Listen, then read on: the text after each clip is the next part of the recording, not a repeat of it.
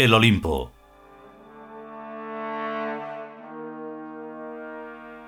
Sexto capítulo. Primera parte.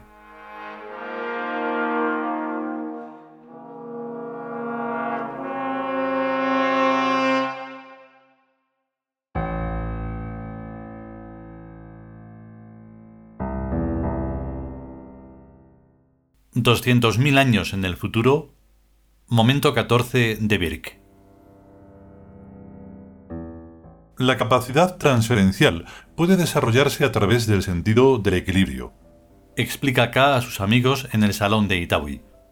El oído interno es una máquina mucho más nexada al cerebro de lo que se creía. En cierto modo era evidente, Opina Mai. Ya que el equilibrio es la función de relación con la confluencia de los dos espaciotiempos.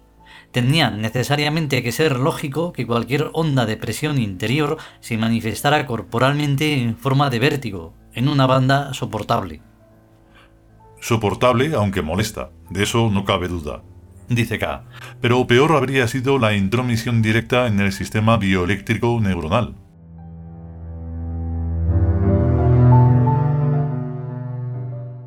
Dejémoslo ahora en 100.000 años en el futuro.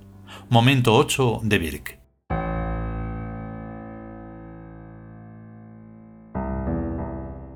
El descubrimiento del espacio-tiempo interior, les explica acá a sus amigos en el salón de Itaúi, nos ha llegado en forma de una especie de terremoto psíquico que ha trastocado el antiguo orden lógico universal.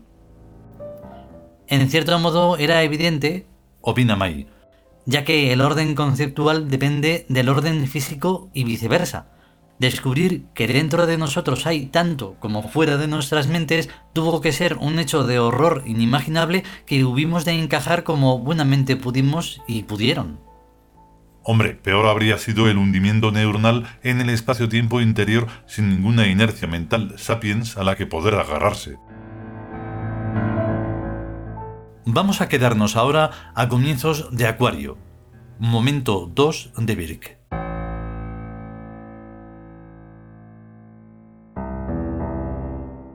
Aceptar o rechazar que no hay fenómenos sin algún tipo de presencia de observador, les explica acá a sus amigos en el salón de Itaúi, es lo que más diferencia radicalmente a la mente Tiud de la mente Sapiens. En cierto modo era evidente, Opina Mai. Que la ruptura específica empezara por una grieta mental apenas perceptible. ¿Qué es el hombre?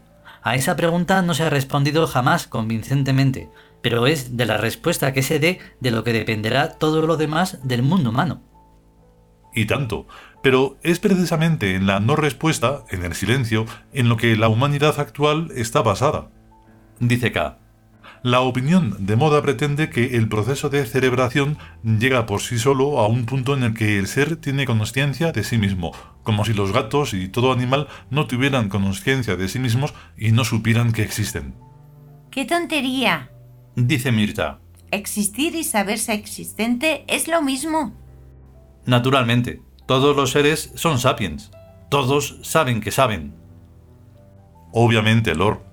Luego, lo único que diferencia a los seres de las distintas especies es el código de símbolos que emplean para entenderse unos con otros y para interpretar el mundo que les rodea.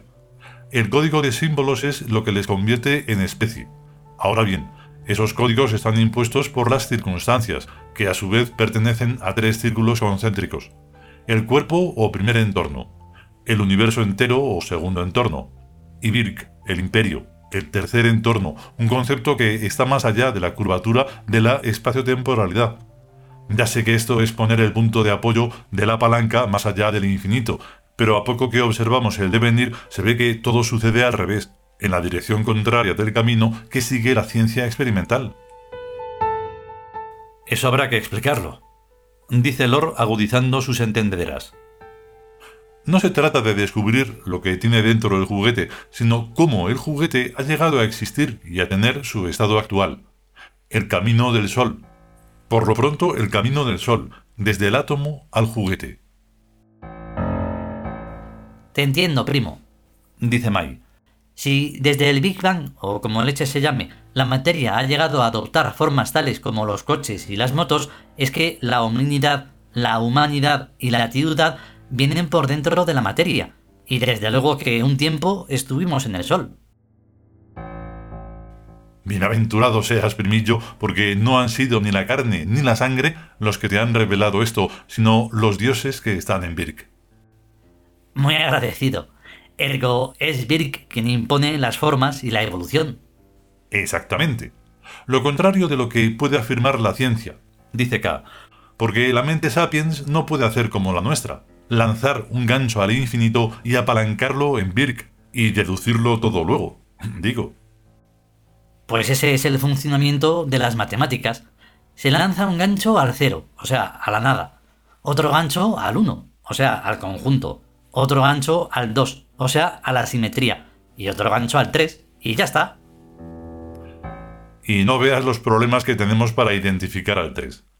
5 son las dimensiones del mundo de los dioses. Largo, ancho, alto, tiempo y ética. O sea, espacio-tiempo y valoración. O sea, presente perfecto y eterno. Y eso significa que los dioses están en toda la historia de la materia, valorándola por infinitas comparaciones consigo misma. ¿Con qué otra cosa podrían comparar a la materia si no con la materia? Pero, ¿qué es la materia? Es la misma pregunta de ¿qué es el hombre? Lógico es que la respuesta perfecta, la verdadera, la completa, venga de Birk. El solo hecho de intuirlo nos convierte en especie, tío, dice Mai. Bienaventurado seas otra vez.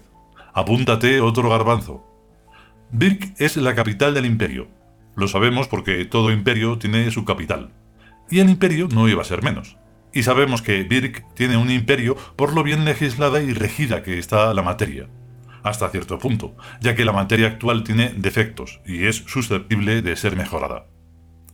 Lo cual nos está indicando, indica Mai, que en Birk el tiempo es de otra forma y funciona de otra manera distinta a como lo hace aquí.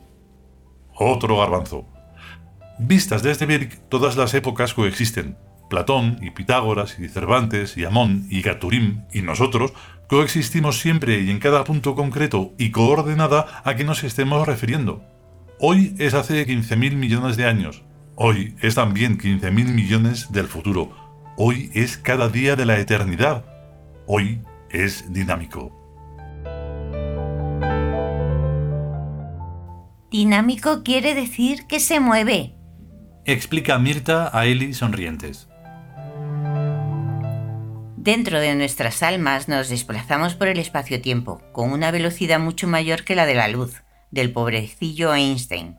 Lo que pasa es que los humanos pertenecen al género de los caracoles, que además de no tener marcha atrás, van a todas partes con la casa encima. Y así, Eli, no solo van muy lentos, sino que además no pueden ir a todas partes. Dice K. Empeñarse en llevar el cuerpo encima estorba e impide la mayoría de los viajes. Pero, ¿qué pasaría si a un caracol le quitáramos el equipaje de su concha? Que se muere. Exactamente lo mismo les pasa a los humanos cuando se les teledirige desde Birk a través del espacio-tiempo. Que se mueren. Y lloran. Porque hay que ver qué pena es morirse. Sin tener en cuenta que es muertos como se hacen los viajes de mayor radio y autonomía a través de las más intrincadas sutilezas del espacio-tiempo. Pura lógica. Si quieres ir verdaderamente lejos, muérete pues no hemos ido ya ni veces a los cementerios a enterrarnos unos a otros. Dice Eli, pensando en los sombreros que se ha comprado para los próximos entierros del G5, a saber, K, Mai, Lor, Eli y Mirta. Luto blanco, luto negro, luto morado, luto azul. Con esto de ser inmortales no ganamos para entierros. ¿Os acordáis de cuando nos moríamos en Roma? Hija, no seas tan tétrica dice Mirta a quien no le gusta morirse. Lo digo porque en la Roma imperial morirse es una verdadera fiesta. Pero no para el muerto, replica Mirta. No me gusta nada viajar sola. Pero prima, dice K, no podemos cerrar la casa e irnos todos juntos de viaje. ¿Y si nos roban? Ya sabes que nosotros no nos fiamos de nadie, ni menos aún de los bancos. En el Palacio Imperial debe haber siempre alguien de guardia. Podemos morirnos cuatro, pero los cinco no. A mí bien que me gustaría hacer este mes algunas excursiones cortas a Asilos, a Aranjuez, a La Granja, a Salamanca y sitios históricos así, pero la casa no se puede quedar sola, a menos que sea durante muy pocas horas. Y aún así es un riesgo, dice Mai. Morirnos los cinco es peligroso. Hombre, dice K, morirnos los cinco, peligroso para nosotros, no lo es, pero sí puede serlo para el imperio. ¿Quién nos garantiza que algún chorizo no se saltará el muro de la frontera emblemática y nos limpie? ¿Podemos confiar en Birk? Deja caer Mirta suavemente. ¿No crees? Yo no me fío ni de mi padre, dice Lor. Aquí tiene que quedarse uno de guardia. Como mínimo Isis. Dice Lor sin saber bien lo que ha dicho. Joder, qué buena idea. Dice K con los ojos resplandecientes. La madre de todos los dioses nos protegerá del palacio imperial contra los enemigos visibles e invisibles que habitan en el reino de las Españas y de los que pululan por el aire del Olimpo. Trato hecho. Invoca a la Mai. Mai tomó el teléfono y marcó el número de la diosa Isis, el 042.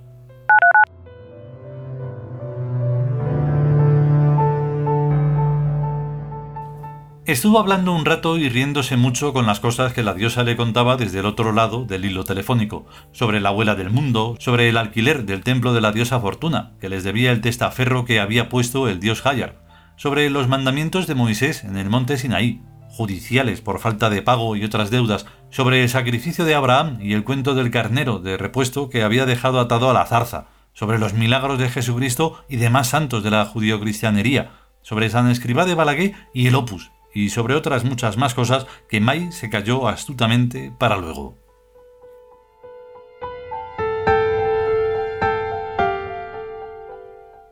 Continuará.